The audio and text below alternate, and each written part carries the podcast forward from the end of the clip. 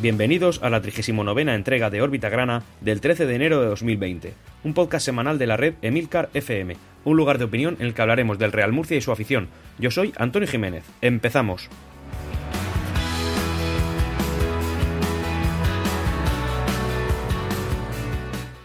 Y hola, bienvenidos a todos de nuevo a esta nueva entrega, Órbita Grana, tras dos semanas de descanso aquí, bueno, aquí se presenta puntualmente y lo primero que tengo que hacer, aparte de felicitaros el año y espero que nuestros deseos, sobre todo los deportivos, ¿no? En cuanto a lo que a este podcast se refiere, bueno, nos vayan lo mejor posible, lo primero es pediros disculpas. Disculpas porque por motivos ajenos a mi voluntad, eh, totalmente propios de la voluntad de mi mujer, que es la que al final manda en casa, eh, bueno, pues el equipo habitual con el que suelo grabar, que es un ordenador con un muy buen micrófono proporcionado por la red de Milcar FM, eh, bueno, pues no lo tengo disponible. El micrófono sí, no, no, que no se asusten mis compañeros de red. Lo que no tengo disponible es el ordenador.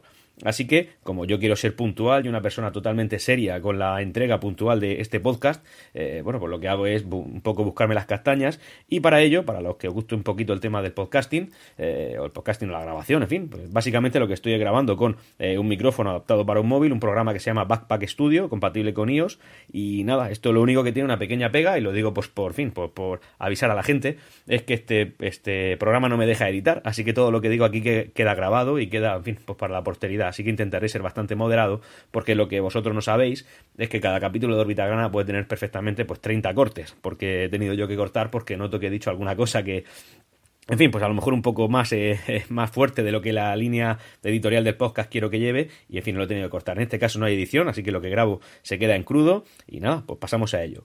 Eh, vamos a empezar a hablar de lo que nos atañe, ¿no? A lo que nos gusta, que es nuestro Real Murcia. Y básicamente es un, en fin, pues una sensación agridulce, ¿no? De haber empezado mal la liga, el último partido de la primera vuelta que se ha disputado justo después de, las vacaciones de Navidad, eh, pues fue un partido muy agridulce, ahora hablaré de él cuando corresponda. Y por otro lado nos encontramos con que yo ahora mismo, como digo, siempre grabo después de los partidos, acabamos de enfrentarnos al Club Deportivo Leganés en Copa del Rey. Eh, un partido que no ha salido como nos hubiera gustado tengo la sensación de que ha sido más bonito el camino que el destino. Es decir, al final nosotros lo que hicimos fue eh, competir en Copa Federación con el objetivo claro de eh, llegar a, Copa del Rey, objetivo claramente superado porque además resulta que hemos jugado la Copa Federación, cosa que está, bueno, pues, que la hemos jugado, no, perdón, que la hemos ganado cosa que estaba muy por encima de lo que nosotros pensábamos.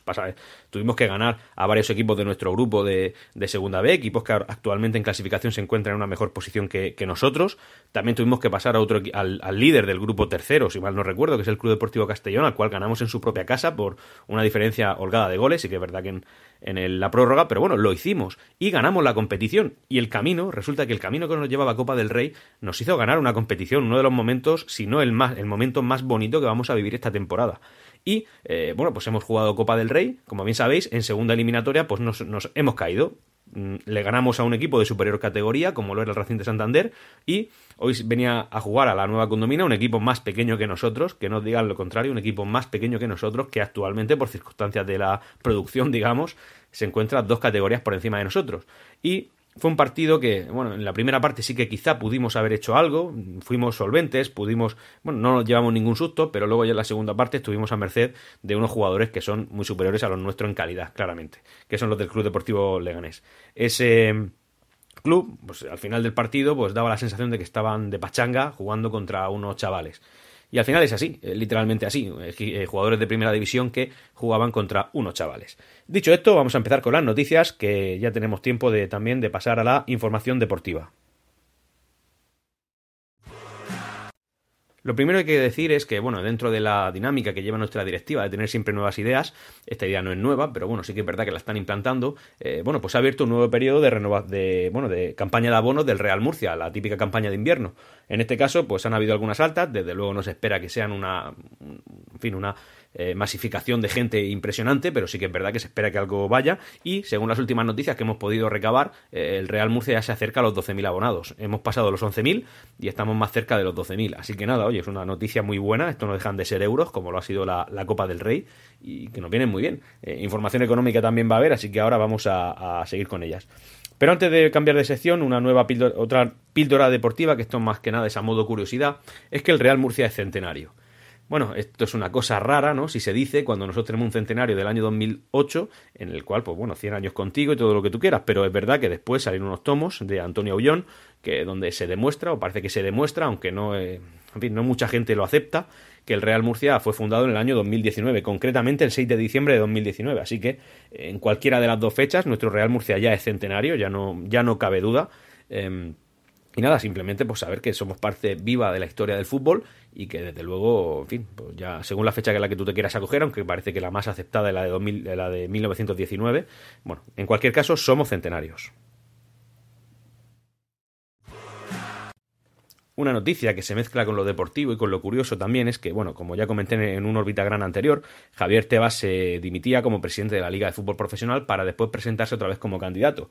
Como comenté en su día, y esto no deja de ser diferente, eh, hoy, no, hoy no es diferente, quiero decir, eh, bueno, pues Javier Tebas se ha presentado y la ha ganado. Así que de nuevo es el presidente oficial de la Liga de Fútbol Profesional.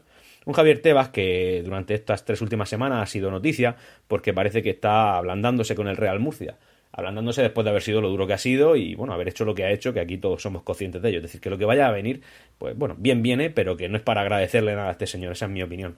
En cualquier caso, bueno, pues resulta que él se ha comprometido por escrito a que la liga no pedirá la liquidación de nuestro Real Murcia. Es un dato importante, es un dato que está muy bien. Tenemos que valorarlo positivamente, pero tenemos que recordar quién lo dice. Lo dice Javier Tebas. Ya prácticamente, cuando tienes a, a casi un cadáver, pues entonces ahora dice que no lo vas a rematar. Pues hombre, yo tengo duda de que en fin, no, no me gusta Javier Tebas, no es un secreto y simplemente pues este señor ha hecho lo que ha hecho y ahora pues se compromete, promete a ello. En un órbita gran anterior también comenté que la nueva condomina se iba a inaugurar una sala de exposición de trofeos y de, bueno, de la historia de nuestro Real Murcia, objetos que se han podido recabar, que se pidió de manera pública a la afición, que si tenían algún tipo de objeto relacionado con el Real Murcia, ellos aceptaban que tú pudieras, en fin, pues prestarlo para que se pudiera exponer. Y bueno, esa sala de exposiciones ya se ha abierto, de hecho ha recibido las primeras visitas y parece que está bastante bien. Eh, hay que llamar para reservar, te hacen un pequeño tour guiado. Yo, por supuesto, tengo intención de, reservarlo para hacerlo y eh, así lo haré. Simplemente, oye, estáis interesados en la historia de vuestro club. Ahora mismo sois solo sufridores porque realmente la actualidad que estamos viviendo es para sufrir. Si sois solo sufridores, pues bueno, regalaros un caramelito que no va a costar nada. Os acercáis al estadio Enrique Roca y ahí tenéis una sala de exposición preciosa de la historia de nuestro Real Murcia. Ahora vamos a pasar a la sección que hoy yo creo va a ser la más extensa del podcast, en la cual vamos a hablar pues, de cómo se encuentra la situación de la directiva, la situación económica, etcétera, etcétera. Básicamente todo se puede resumir en que el tema Alfonso García, el antiguo dirigente de la Unión Deportiva Almería, eh, parece que se va alejando la posibilidad de que se acerque, de que él venga aquí a, la, Murcia, porque eh, la directiva actual no está dándole facilidades pero no, no es que no le esté dando facilidades con mala intención, sino que lo está haciendo con, con el afán de proteger a nuestro club. Eh, la actual directiva ahora mismo no quiere un salvaclubes, porque ya hemos tenido muchos de esos, sabemos lo que es. Esta directiva, antes que directiva, como digo, han sido aficionados de nuestro club, han sufrido lo que hemos sufrido tú, escuchante, y yo también aquí, y ellos ya saben de qué va esto. De hecho, están intentando modificar los estatutos del club para que eh, no quepa la posibilidad de que una sola persona aglutine más del 20% de la propiedad de eh, nuestro club, de manera que no pueda hacer a su antojo, hacer y deshacer todo lo que le dé la gana de una manera unánime, sin contar con la opinión de otras personas que también puedan estar en la junta directiva. Parece que Alfonso, Alfonso García está insistiendo, quiere, incluso se habla, habla de fichajes. Eh, ya digo que todo esto son noticias que están recabadas. Parece que está em, insistiendo en venir, pero no, no, no, le están dando ningún tipo de, de facilidad, de, de, en fin, de, fácil para que venga. Eh, por otro lado, Enrique Roca, ¿no? la persona que ahora mismo tiene, eh, en fin, eh, nuestro estado tiene su nombre, una persona que, ha metido mucho dinero en el club a modo publicitario, se está convirtiendo en un hombre fuerte dentro, de, la, dentro del Real Murcia, porque ha, por lo visto ha aportado 200.000 euros en un préstamo que es convertible en acciones, de manera que él ya se ha convertido, justo a Francisco Tornel, digamos, en las dos personas que de manera unitaria más han aportado al club. Sí que es verdad que el hacerlo en forma de préstamo, pues digamos que él no tiene ahora mismo propiedad del Real Murcia, simplemente ha invertido por lo que le haya costado poner su nombre al estadio y por otro lado también ha puesto 200.000 euros que espera que le devuelvan con intereses, que eso es que eso es básicamente la esencia de un préstamo. Pero eh, sí que es verdad que esa coletilla de convertible en acciones es importante, porque en caso de que, eh, ya, no sé los términos concretos, pero si el Real Murcia o Enrique Roca, cualquiera de ellos, decidieran que ese préstamo no se va a devolver, automáticamente se convertirían en acciones de nuestro club. Y eso es muy importante, porque eso sí que lo convertiría en eh, propietario de nuestro club al mismo nivel, al mismo nivel que el actual presidente Francisco Tornel. Y además, por lo que he podido leer, Enrique Roca está barajando la posibilidad de meterse dentro del de, el Consejo de Administración. O sea, que estos son una cantidad de datos bastante importantes que, pues que, atañen mucho a nuestro, a nuestro Real Murcia. Eh, sobre todo, yo me quedo con el tema, y es una idea excelente, sí que es verdad que puede echar para atrás a muchos inversores, el tema de que mm, por estatuto, o sea, por normativa del club, el que entre tiene que aceptarlo de, de en fin, de a la primera, nadie pueda albergar más del 20% de la propiedad de nuestro club. Por tanto, siempre, siempre, en cualquier caso, eh, van a necesitar eh, el apoyo para tomar decisiones importantes de otra gran parte de la propiedad, que como poco va a ser el 80% contrario, que además estará dividido en cuatro personas más, en caso de que todos fueran grandes accionistas dentro de nuestro club, pero que no es así. Como bien sabéis, la propiedad de nuestro club está totalmente eh, diversificada, está muy expandida, está muy extendida y muchísima gente en muchos países que son accionistas de nuestro club, y eso es una cosa que va a venir bien. También, eh, como hablar como logro que ha tenido nuestra directiva, cosa que está, en fin, yo creo que excelente, de chapó, increíble, han conseguido reducir la deuda de nuestro club a 14 millones de euros. En 14 millones de euros. En 14 millones de euros. No estamos hablando de una tontería ni estamos hablando de que lo hayan conseguido en 10 años. Estos 14 millones de euros, de los cuales son unos 12 y pico de, a base de negociaciones y quitas con acreedores, y por otro lado un, millón y pico a base de pues, pagar sus deudas de, en fin, pues, del convenio concursal, eh, el Real Murcia ha pasado de tener una deuda aproximada de 40 millones a 26 millones. Mm, sigue siendo imposible, sigue siendo astronómico, da hasta vértigo hablar de cantidades tan importantes, pero oye, es que hemos pasado de estar, bueno, el propio Francisco Tornel lo ha dicho esta semana en unas declaraciones, que que está muy bien salvar el concurso, pero que la situación del club sigue siendo precaria. Claro que es precaria, si debemos 26 millones de euros. De hecho, ahora comentaremos un dato económico que es lo que nos ha, ido, nos ha llevado a ver si podemos o no fichar en el mercado de invierno. En fin, son datos que son importantes. Bueno, como ya he comentado, reducción de la deuda de cifras prácticamente eh, astronómicas. El valor de cada acción del Real Murcia ha pasado de menos 19 euros, de menos 19 euros, es decir, tú, querido eh, escuchante de órbita grana y gran murcianista, que un día decidiste comprar acciones de nuestro club por ayudar, ese día contraíste una deuda, contrajiste, perdón. Eh, sí que es verdad que la contrajiste, pero al tener tan poca nadie va a reclamar nada. Al final, al final comprar acciones estás comprando propiedad de un club. Es decir, tu valor, eh, tú compraste por 0,26, me parece que valía cada acción, por cada 0,26 compraste menos 19 euros. Bueno, pues ahora esa acción ya vale 0,085, o sea, 8 céntimos y medio. 8 céntimos y medio. Bueno, hemos pasado de un valor negativo de joder, que. Perdón, perdón, ya, he dicho que no puedo cortar. De madre mía, qué pedazo de negocio he hecho yo aquí. oye, esto ya por lo menos tiene algún valor. Y de aquí, hombre, la progresión tiene que ser ascendente, ese es el objetivo. Por eso tanto cambio, tanta propiedad. Al final es lo importante. También decir eh, que, bueno, que dentro de los eh, clubes, entidades o empresas acreedoras del Real Murcia que deciden no, eh, no, no, echar un capote, porque, no, como ya he dicho en muchas ocasiones, no están en la obligación de hacerlo y, por supuesto, es un derecho que ellos tienen porque adquirieron una deuda. Bueno, pues dentro de esa empresa está el Rayo Vallecano y el Tenerife que no han aceptado ningún quita de, ninguna quita de momento. Dentro de ese paquete de, de, empresas, o de clubes en este caso, el Málaga concretamente, que tampoco parecía muy dado a ayudarnos con esto, pues bueno, pues el Málaga parece que sí que ha pasado por el aro y, ha aceptado la quita que el Real Murcia propuso. Así que, oye, estos son datos que están muy bien y que desde luego son esperanzadores. Eh, seguimos en una situación muy precaria, sabemos perfectamente que esta temporada es de, retroceso, es decir, yo creo que al final la sensación que tenemos todos los murcianistas, y por eso seguimos apoyando, ¿eh? que hoy ha habido un gesto precioso por parte de la afición en el partido del Leganés. Bueno, eh, la sensación que tenemos es que el Real Murcia no es que esté, eh, en fin, pues en, quiebra técnica ni nada, sino que el Real Murcia está simplemente dando pasos para atrás para coger carrerilla y esa carrerilla coger el impulso suficiente para poder volver a donde merecemos estar. Esta afición, ya lo he dicho mil veces, y este club merece mucho, merece mucho. El club ha sido expoliado, ha sido, eh, hay mucha gente que se ha intentado beneficiar de él, lo han hecho, lo han hecho han hecho que el capital social del Real Murcia sea una ruina total, eh, que el club no pueda ni siquiera prácticamente pagar detergente para poder limpiar sus prendas. O sea, ha sido una cosa mm, astronómica. Y el Real Murcia sigue vivo, gracias a esta directiva, gracias a esta afición. Que no digan lo contrario, somos de las mejores aficiones de España, quizá no de las más calidad dentro del estadio, no somos las que más animamos ni las que más apretamos, no hace falta para... En fin, es una cosa que está bien, sumaría, pero que en cualquier caso somos los únicos que en España no, ha, no han abandonado a su, a su club. Y gracias a la afición en gran parte, el club sigue vivo. Hay muchas aficiones que no lo han abandonado, pero ese apoyo no fue suficiente. con deudas mucho menores. Es que eso también hay que tenerlo en cuenta. Y aquí seguimos.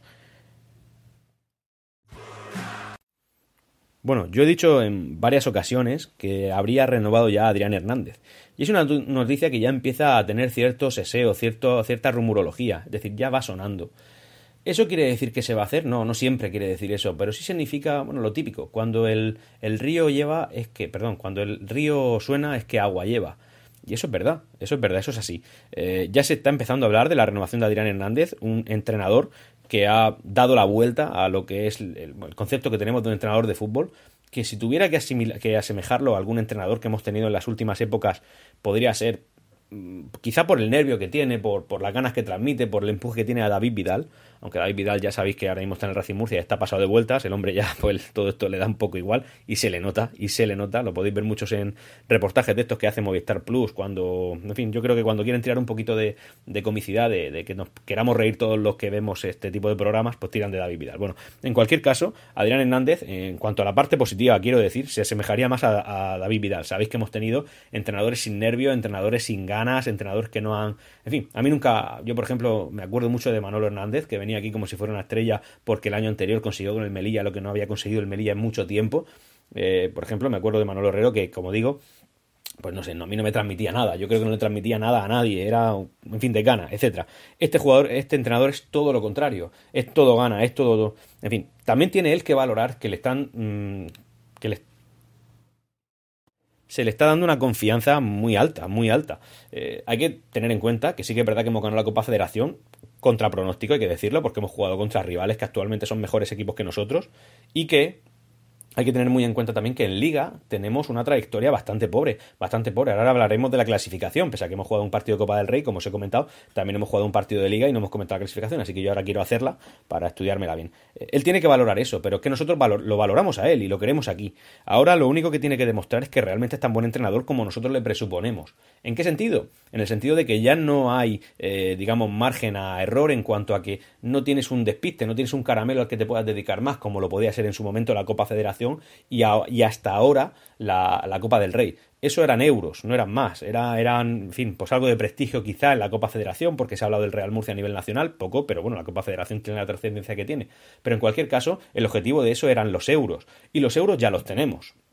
Ahora lo importante es la competición, porque está muy bien toda esta quita, está, todo, está muy bien toda la información económica que a nosotros nos llega, pero todo esto no vale de nada en tercera división no vale de nada. Así que ahora la liga es a lo que hay que salir a morder. O sea, no hay otra cosa más importante ya de aquí a junio que la liga. No vamos a entrar en playoff, tampoco aspiramos a ello ni lo esperamos. Solamente queremos pasar lo más tranquilamente este año en segunda B de carrerilla el año que viene, intentar hacer algo mejor de lo que lo hemos hecho. Tampoco creo que el año que viene sea momento para exigir resultados.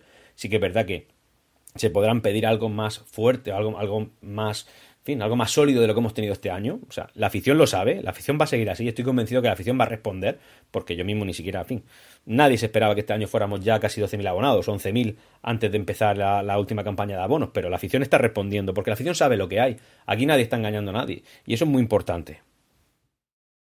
Así que Adrián Hernández ahora ya no tiene excusas, ahora ya va a demostrar lo buen entrenador que es, estoy convencido, va a demostrar que él vino aquí para conseguir una salvación tranquila, los más optimistas al principio que creíamos que quizá apretándonos un poco podríamos llegar al cuarto puesto en última hora, yo ya eso lo veo muy lejano, pero en cualquier caso una salvación tranquila sería el objetivo y sería lo que a cualquier persona normal le, le podría satisfacer. Así que él ya no tiene excusas, él tiene todo el apoyo de la afición, de la directiva, nadie lo ha cuestionado en ningún momento, aunque hemos estado muy cerca del descenso, e, y lo estamos. Así que nada, simplemente no voy a seguir dándole vueltas, pero Adrián Hernández ya, ya va sonando y, ese es el tema. Porque ¿cuál es nuestra situación eh, deportiva? Bueno, pues la situación es que estamos a mitad de la salvación y justo en la mitad de la temporada. Digamos que con esta misma progresión que hemos llevado durante la primera vuelta, eh, el Real Murcia se salvaría por los pelos. Pero ese no es nuestro objetivo. Vamos a intentar hacer algo mejor de lo que hemos hecho la primera vuelta. De esa manera quedarnos más tranquilos. Eh, no podemos sufrir. Creo que esta afición ya ha pasado por mucho. Que el Real Murcia, el club, ya ha sufrido mucho. El umbral del dolor lo hemos pasado de sobra. Y ahora toca, pues eso. Mm, con la mitad del trabajo hecho y la mitad de la temporada concluida. Hacer una mejor segunda mitad en la, en la mitad de tiempo que queda, claro. Y antes de pasar a hablar de la información deportiva, pues voy a dar dos pequeños datos que, oye, que son importantes. Y es, lo primero, Víctor Meseguer, jugador, jugador del Imperial. Eh, es un jugador que ya se le ha hecho una ficha con el primer equipo. Se lo ha merecido, ¿eh? Creo, creo sinceramente que es la esperanza grana. Creo que es el mejor jugador que tenemos en la plantilla y esto hay que cuidarlo sí o sí. Ha salido una noticia diciendo, bueno, que mucha afición contraria al Real Murcia ha usado, ha querido decir que la Federación Murciana de Fútbol, en el tema este de Víctor Meseguera, ha ayudado al Real Murcia en cuanto a que, eh, bueno, el Real Murcia, no lo he dicho, primero voy a pasar esta noticia, como he dicho no puedo editar, em, tiene eh, suspendidos los derechos federativos de fichaje, es decir, el Real Murcia no puede fichar a nadie. Por eso, eh, como comenté en un gran anterior, decían que, bueno, el Real Murcia no tiene intención de fichar, pero el Real Murcia parece que se le van a suspender los derechos federativos, bueno, pues todo eso se ha cumplido. El Real Murcia no ficha, primero porque no hay dinero, segundo porque tiene suspendidos los derechos federativos. Entonces, ¿cómo puede ser que Víctor Meseguer haya pasado del filial a tener ficha profesional con el primer equipo? Bueno, pues muy fácil. Esto es, salió una noticia diciendo que si la Federación Murciana de Fútbol había hecho un favor al Real Murcia, saltándose algunas reglas, haciendo alguna excepción y tal.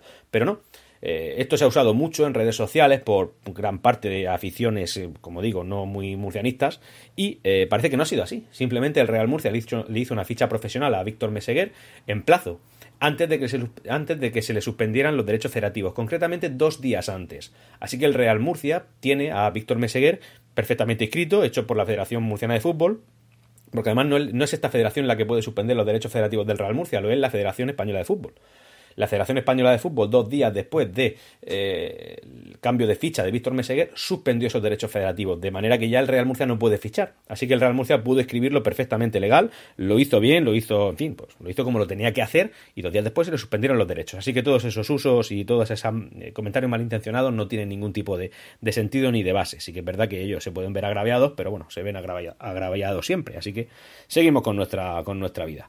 Eh, Chumbi, Chumbi, eh, nuestro, digamos, jugador con más nombre. Bueno, pues Chumbi está eh, lesionado, no ha podido jugar estos partidos porque tiene una meniscopatía externa. Muy, una lesión muy grave que no sé cuál es, pero bueno, la tiene y no ha podido jugar el hombre. Así que, en fin, pues no ha sido posible. Y este es el momento en el que yo haría la desconexión eh, para hablar del partido que hemos jugado contra el Sevilla B en casa, que fue la semana pasada. Pero eh, la verdad es que en ese partido me fui con mis dos, por circunstancias de familiares, tuve que irme con mis dos críos. Es la primera vez que voy solo con los dos críos, porque uno es muy pequeñito, tiene tres años, el otro tiene seis. Y la verdad es que cuando vas con dos críos de esta edad, pues al final haces de todo menos ver el partido. No pude estar muy atento, sí que es verdad que puedo transmitiros sensaciones. Y luego, luego al final del partido, cuando quise hacer la grabación, pues fue una grabación que ahora, tras escucharla esta mañana, he decidido que es demasiado precaria, no está a la altura de la calidad de este podcast ni de la red que, que lo ampara. Así que he decidido simplemente comentar un poco partido y no poner el audio. El audio no, no tiene la calidad suficiente y no, no, no, me gusta. Dicho eso, bueno, ese partido la verdad es que fue bastante desilusionante. Eh, siempre fuimos detrás en el marcador, porque el primer gol lo marcó el Sevilla, empatamos, segundo gol del Sevilla y volvimos a empatar. Eh, los goles del Sevilla no fueron muy trabajados, no fue un rival aguerrido, no fue un rival que nos puso que nos pusieran aprieto ni que le pongan aprieto a nadie realmente, la, su propia tabla clasificatoria lo delata.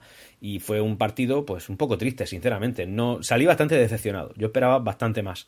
Y los goles del Murcia fueron realmente de suerte, fueron de suerte, fueron jugadas embarulladas en el área, eh, jugadas sin ningún tipo de ritmo ni intención, ningún tipo de, de pase colocado, simplemente pues se encontraron con los goles. De hecho, el segundo gol del Real Murcia fue un gol en propia puerta.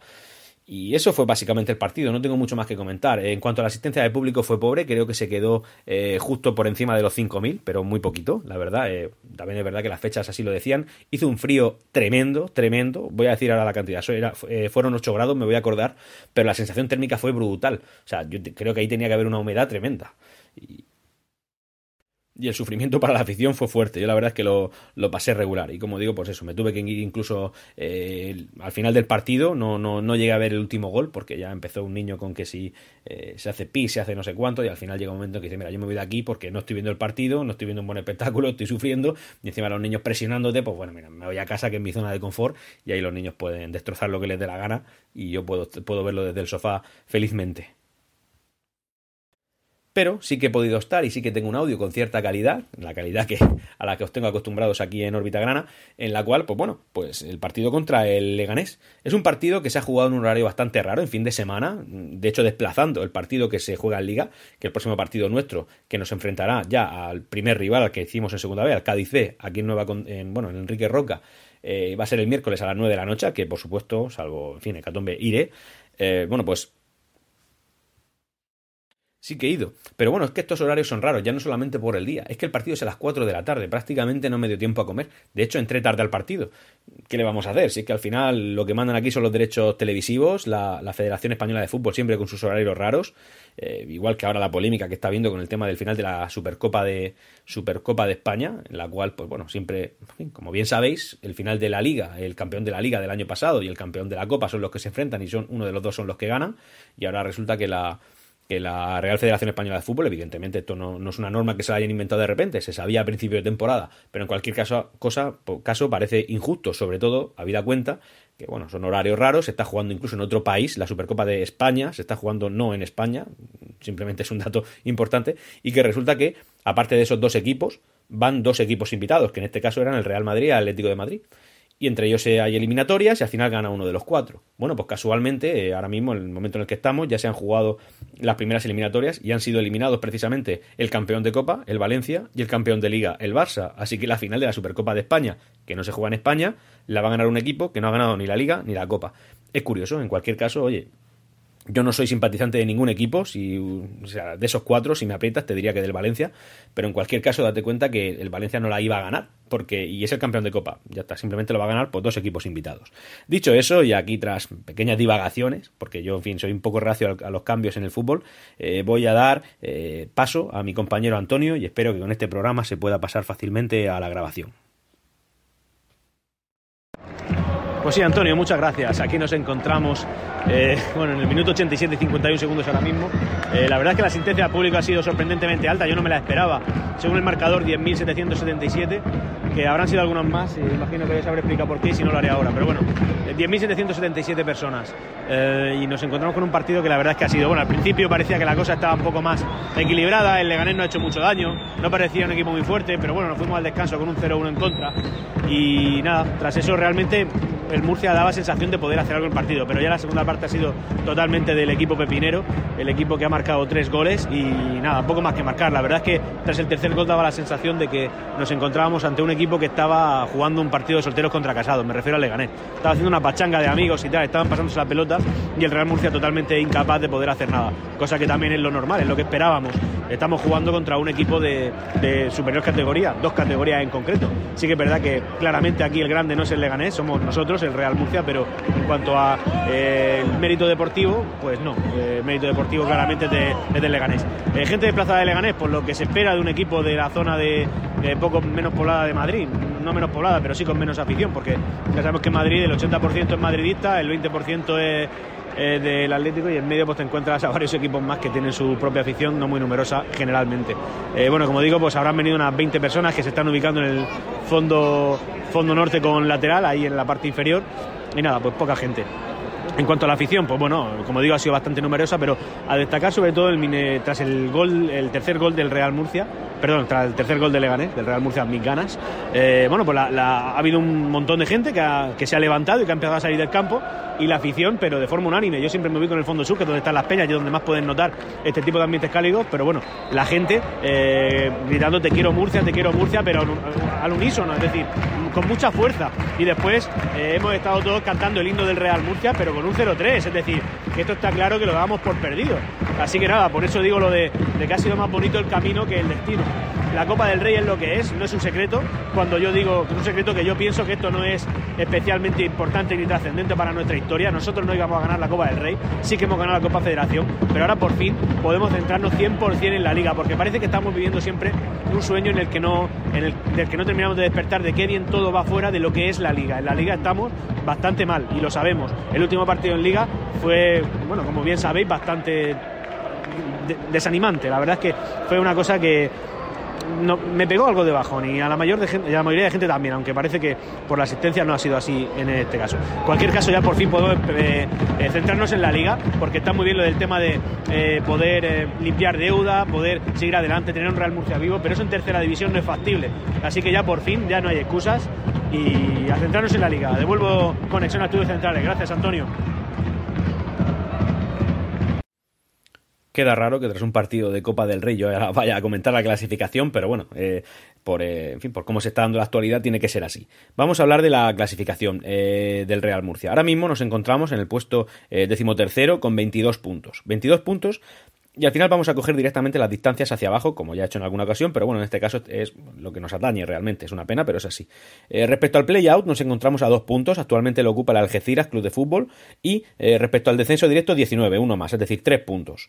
¿Y a qué distancia estamos ya? Bueno, solamente por curiosidad de los play del playoff. Pues bueno, el playoff está a 35, así que estamos a 13 puntos de distancia. Estamos solamente a cuatro partidos y medio.